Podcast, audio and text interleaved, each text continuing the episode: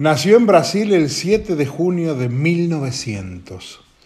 Sus padres venían de Italia hacia la Argentina y debieron recalar en Brasil porque su madre estaba por dar a luz a nuestro personaje. Ya instalada la familia en Buenos Aires, vivieron en el barrio de San Cristóbal. Cursó sus estudios en el Colegio Nacional Mariano Moreno, en Almagro. Tuvo profesores que lo inspiraron para ser poeta y periodista. Estudió piano e incluso estudió medicina, pero abandonó en cuarto año para ejercer el periodismo. En 1920 se inicia como crítico de espectáculos teatrales y escribe para los diarios El Plata, El Mundo, Última Hora, El Telégrafo y un par más. Escribió varias obras de teatro, lo que le permitió relacionarse con empresarios del mundo del espectáculo de Buenos Aires, los Sofovich, los Torre Nilsson, los Discépolos y algunos más. También fue guionista de películas. Por motivos profesionales realizó muchos viajes a París. Allí aprendió el francés eso hizo que obtuviera un nuevo trabajo, poner subtítulos a las películas mudas.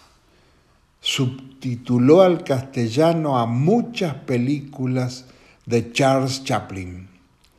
Su excelente preparación literaria en París le permitió hacerse amigo de Alfred Hitchcock, entre otros. Sus relaciones y amistades amén de su capacidad, lo convirtieron en un consultor importante para argentinos que fueran a París. Carlos Gardel fue citado por el sello Paramount y su amigo Eduardo Gibur le sugirió que se contactara con nuestro personaje para las películas que deseara realizar. En 1932 se produce el encuentro entre Carlos Gardel y nuestro entrañable hombre.